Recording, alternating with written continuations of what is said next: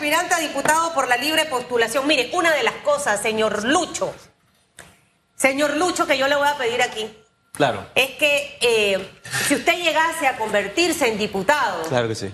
no repita los, com- los comportamientos de varias de las figuras que están en esa Asamblea Nacional. Que en un programa dicen una cosa y a las horas hacen absolutamente otra. A mí me parece injustificable que en este momento, con el poco rendimiento de los representantes y alcaldes, y dicho esto después de lo que ha pasado en la alcaldía de Panamá, ayer esta ley va porque va. Va porque va. Buenos días y gracias por estar con nosotros. Sí, gracias Susan, gracias Hugo por la oportunidad. Eh, primero que todo quiero agradecer eh, a todo mi equipo que me ha estado apoyando en todo este tiempo y adicionalmente apoyar a toda, eh, agradecer a toda la gente de San Miguelito que me está observando. Susan, mira, eh, hablando específicamente de ese tema y tú me bien lo dijiste, ¿no? Una vez yo llegué a ser diputado, no puedo seguir con estas mismas prácticas que estos diputados han venido haciendo. Yo creo que eso, eso ha sido la falta de credibilidad que hoy por hoy tenemos en nuestro país. Una crisis de confianza, que uno ya no cree lo que le dicen, se burlan en nuestras caras, ya no nos respetan, ¿verdad? Vienen acá a entrevistas, dicen unas cosas y hacen otras. Hasta en la misma asamblea sucede. Eso no es lo que nosotros venimos a hacer. Nosotros venimos con políticas diferentes, venimos con propuestas. ¿Qué me garantiza a mí que usted no va a ser distinto, Lucho? Porque lo que pasa es que en campaña política todo el mundo se vende súper bien. Y por eso yo le insisto al electorado Claro. que tiene que tener esa bitácora del día a día de ese personaje, porque sus palabras tienen que coincidir con los hechos. No es que dice una cosa, lo tienen un plan Claro. de trabajo, Total. pero hace otra absoluta. ¿Usted siente que es sensato en este momento hablar de un proyecto que va a permitir a las autoridades escoger su mejor salario? Recordemos es que esto es así. Yo soy representante, pero también trabajo en la caja de seguro social, ¿ok? Yo me quedo con el salario más alto.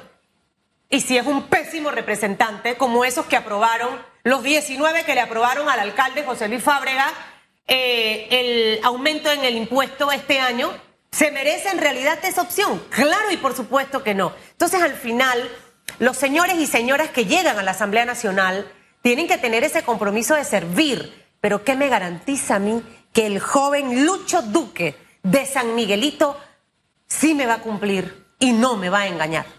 Claro, Susan, yo creo que esa es una pregunta que no solamente me la haces tú, me la hace mucha gente en ese caminar que nosotros tenemos al, momento que salimos a buscar las firmas de respaldo. Mira, y yo creo que hoy por hoy no podemos solamente hablar, tenemos que demostrar con hechos. Yo no he tenido la oportunidad todavía de ser diputado, pero una vez pueda llegar, te aseguro que con hechos voy a demostrar que podemos trabajar. Pero hoy por hoy, la coalición Vamos por Panamá ha tenido un proceso de reclutamiento muy exhaustivo y fuerte para que nosotros podamos estar hoy por hoy siendo precandidatos, tanto para diputados, representantes o alcaldes de la coalición, ¿ok? Para los diferentes cargos, diferentes eh, circunscripciones que nosotros tenemos en el país. Susan, nosotros pasamos por un proceso que tuvimos que presentar ideas de proyectos de ley, nosotros tuvimos que presentar declaración de conflicto de intereses, nosotros firmamos una lista de compromisos a lo cual nosotros nos aferramos de continuar con esa buena política que han venido desarrollando el diputado Juan Diego Vázquez y Gabriel Silva. Fuimos al Tribunal Electoral para renunciar al fuero penal electoral. Una vez lleguemos a ser diputados, una vez lleguemos a ser candidatos, ¿verdad? Nos vamos a ser libres, no vamos a estar amarrándonos a eso. Y con respecto al tema que me comentabas del- de la ley esta que quieren aprobar para los para subirse los sueldos, ¿no? Los representantes y los alcaldes. Hay un tema bien importante. No se puede pagar por lo que tú no trabajas. Así es. Y eso es algo bien importante que tenemos que resaltar. Hoy por hoy ellos están haciendo eso buscando una manera de poder sustentar su salario para poder eh, continuar con esa vida que ellos llevaban antes. Pero Susan, tú bien lo mencionaste, si nosotros entramos a este, a este mundo, a la vida pública, tenemos que entender que es para servir, no para ser servidos. Y tenemos que entender también de que independientemente del salario, vamos a estar trabajando por ese bien común, por las personas que realmente lo están necesitando. Te hablo claramente, en mi distrito de San Miguelito hoy por hoy se está viviendo una ola de violencia muy grande. Al, al momento que vamos de hoy, en el mes de enero se reportaron 13 homicidios y a febrero, a donde vamos, ya van más de 6. ¿Qué estamos hablando? ¿Dónde están nuestras autoridades? ¿Qué es lo que nosotros estamos buscando?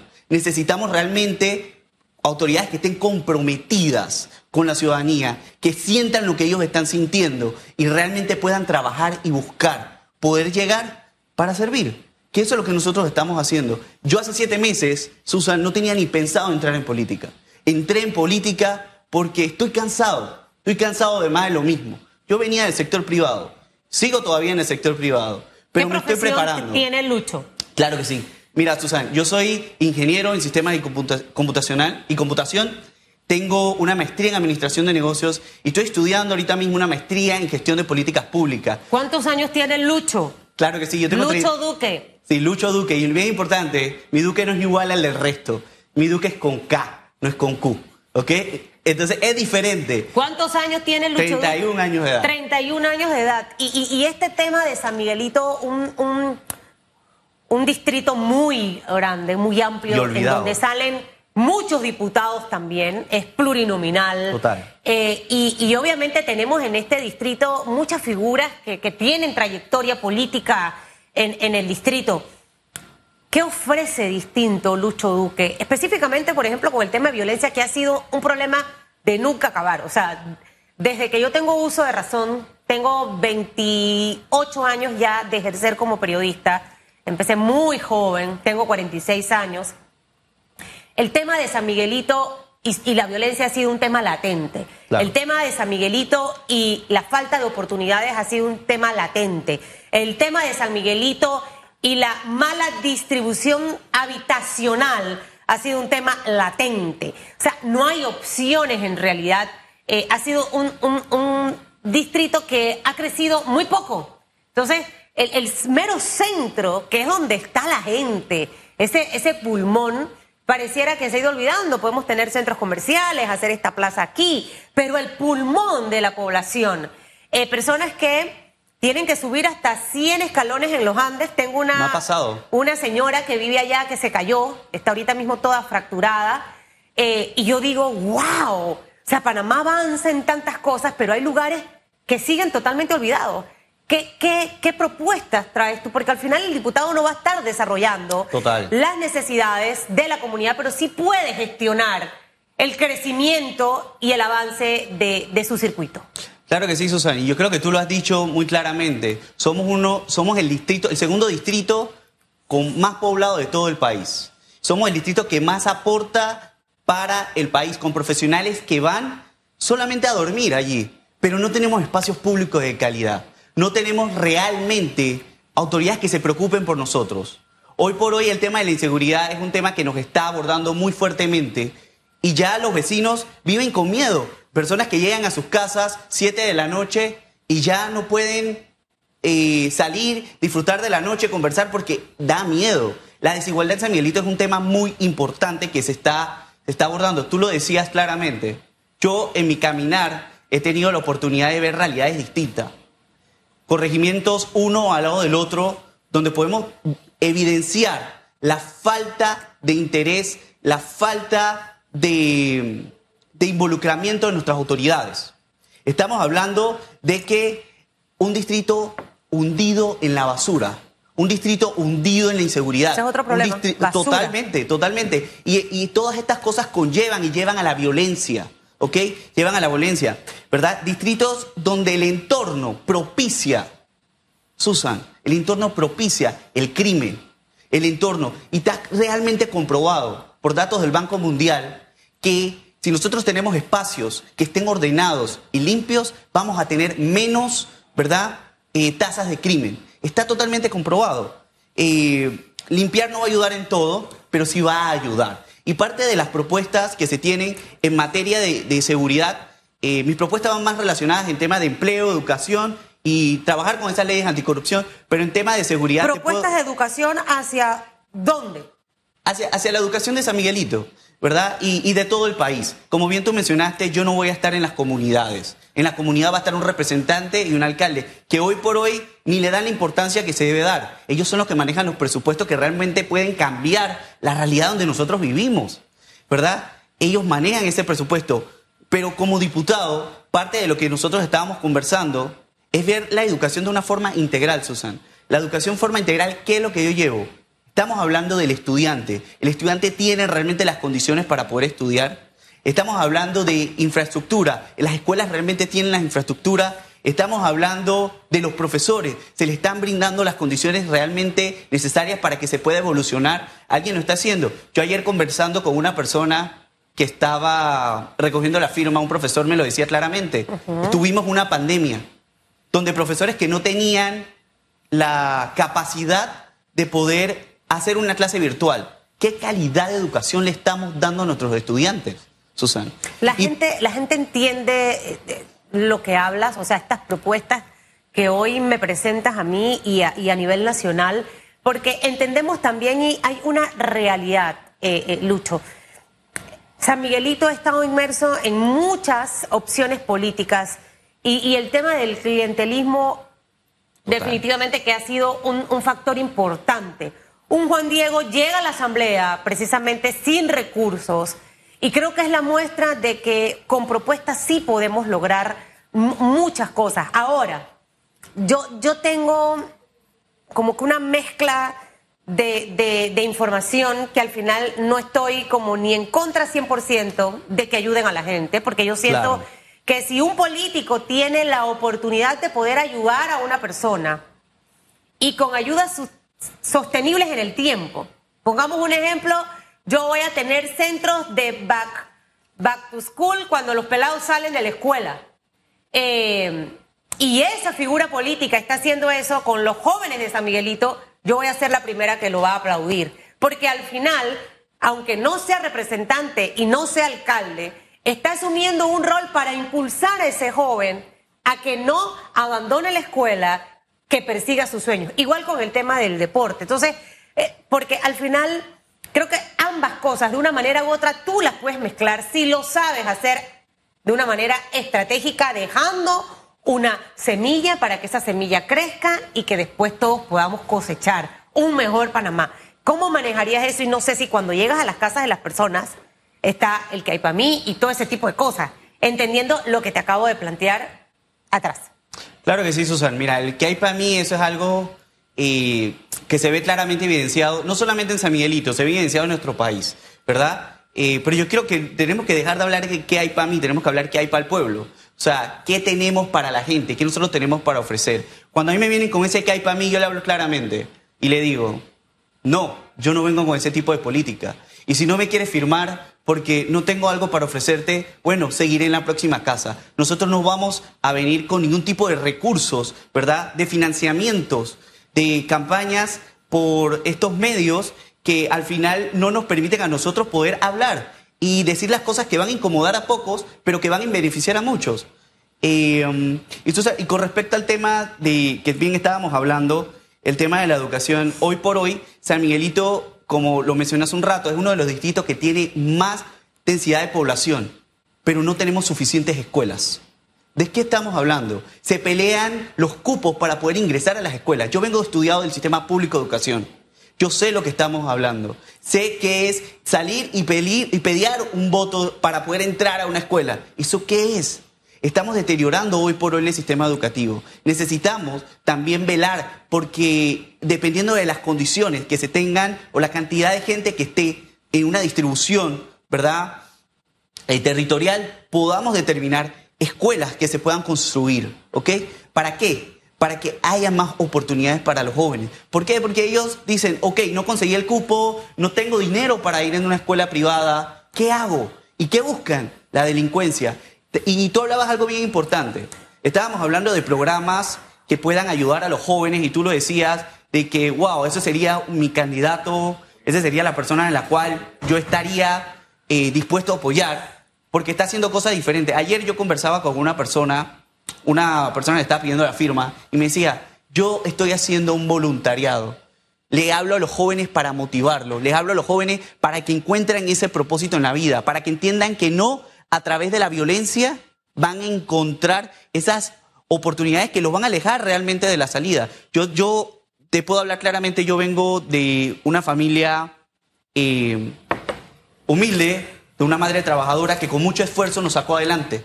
Hoy por hoy, eh, como bien te decía, yo soy el vivo ejemplo que con educación tú puedes salir adelante y es lo que yo busco.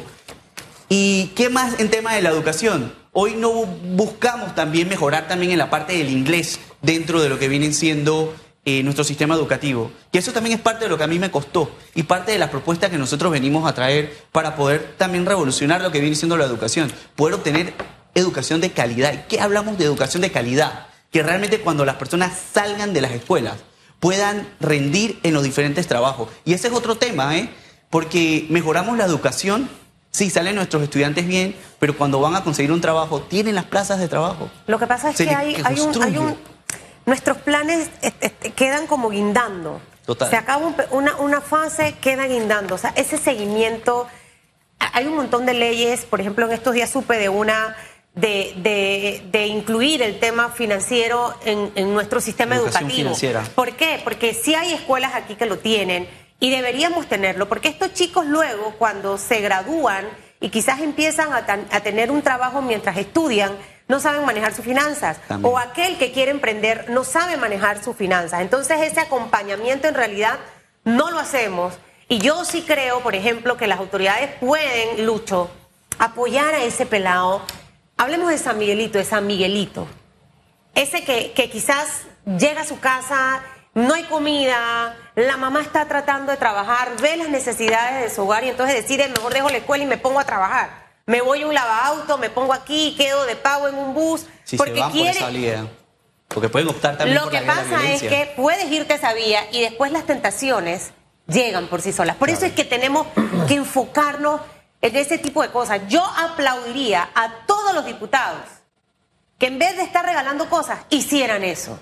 Ahorita, programas de verano previo a la escuela. Total. Eso hay que hacerlo. El deporte, meterlos en el deporte y, y no nada más tirarle ahí el uniforme y la pelota, no. Un acompañamiento real, darle las herramientas precisamente para que cuando ese joven sea un adulto, esté listo para comerse el mundo. Mira, se hablan muchas cosas bonitas, Lucho. Ojalá te deseo mucha suerte en el caminar hacia la Asamblea Nacional. Creo que la Asamblea necesita renovar figuras nuevamente y no importa que nos hayamos equivocado con la renovación anterior que hicimos. Pero hay que darle chance a otra gente a ver qué es lo que pasa, mi querido Hugo Enrique Famanía. Oye, la renovación es importante, pero lo que hay que renovar principalmente es la mente, el espíritu de nuestra mente, como dice la Biblia. ¿Por qué? Porque si yo renuevo mi mente, puedo ver la realidad desde otra perspectiva. San Miguelito nació como un distrito especial, bajo ciertas consideraciones especiales. Después se le quitó lo de especial porque dice que ya no era necesario. Yo tengo un punto de vista distinto, porque yo crecí gran parte de mi niñez. Fue en San Miguelito, en el Valle de San Isidro, en calle E, detrás de Boca del Lobo, cuando eran las calles de lodo, no como son ahora. Cuando había una pobreza rampante y de ahí salieron profesionales de ese entorno, de esa de esa realidad tan dura, ¿no? En, diferentes áreas, producto de qué? De la educación. Pero ¿qué lo hizo posible? Bueno, no solamente son los sueños, porque a los sueños hay que meterle energía, hay que meterle disposición, había metas específicas. Los gobiernos tenían también más claro el tema de cómo te voy a ayudar para que tú surjas a través de la educación. Yo no me canso de decirlo, yo me gradué con 4,9 y no tenía derecho a beca porque había mejores estudiantes que yo. De qué lindo es cuando la educación se logra a ese nivel, se escala a ese nivel. Entonces, ¿por qué le, hago toda esta introducción? Porque, le voy a poner un ejemplo. En Corea, los municipios compiten entre sí. Esa es parte de la clave del desarrollo de, de Corea. La competencia. Y no es que compiten a ver a quién le dan el mayor subsidio. No Allá no es que se va y que, bueno, como soy más pobre, dame más. No. El propio municipio crea condiciones para atraer las inversiones de manera tal que el municipio crezca. Y siempre he creído que San Miguelito, por su ubicación geográfica, está en el corazón realmente. Total. ¿Ve? Puede suceder lo mismo que ocurre en Chiriquí. Le pongo un ejemplo.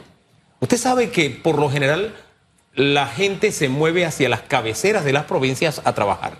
Es lo normal. En Chiriquí pasa algo diferente. La gente se mueve de David a Boquete, por ponerlo en ejemplo, porque ellos encontraron cuál era su fortaleza y hay pleno empleo. Tienen que importar empleo de otras ciudades de la provincia. Entonces, yo concibo a San Miguelito midiendo cuál es su fortaleza, esa es la primera, su posición geográfica dentro del área metropolitana. Y a partir de ahí, generar una matriz de desarrollo que le sirva de manera tal que no estemos en ese círculo de es que la pobreza, es que hay que ayudar, es que no, es crear atractivos para inversión y que, mire, por ejemplo, hasta el tema de los parques. Ballín Correa creó un sistema que no es no es descubrir el agua tibia. Ella le entregaba el mantenimiento a la empresa privada, que no era privatizar. Le daba el derecho de que ahí pusiera la empresa tal se encarga del mantenimiento. Por esa publicidad. O sea, no pagaba nada, entonces la empresa le daba el mantenimiento, estaba siempre verde, con las flores, qué sé yo. Entonces, creo que San Miguelito tiene que buscar una forma creativa para que salga de donde se encuentra. Porque a mí me duele San Miguelito. Hay muchas historias de éxito, de superación, qué sé yo, pero no nos llamemos engaño. San Miguelito es un rompecabezas sociopolítico, económico, humano, que tenemos que buscarle una solución. Y creo que si tenemos políticos con una mentalidad distinta, con una mentalidad de desarrollo, de futuro, pensando en la gente, no en esto de que sigan un salario, que no, no, no, no, no pensando que mi gasto de representación, que mi cuota, que mi viático. No, gente que no esté pensando en eso, sino en servir creo que podemos aspirar a tener un mejor San Miguelito. Yo se lo dejo como una lluvia de ideas porque no pude conversar con usted en la entrevista por un tema de urgencia. Pero se lo dejo ahí, que de pronto le pueden ser útiles las ideas. Gracias por habernos acompañado, don. No, gracias a ustedes. Don Lucho, Gracias, no, que le no vaya- Don Licho, Don Lucho. Luis Lucho. Que le vaya Duque bien a Lucho Duque con K.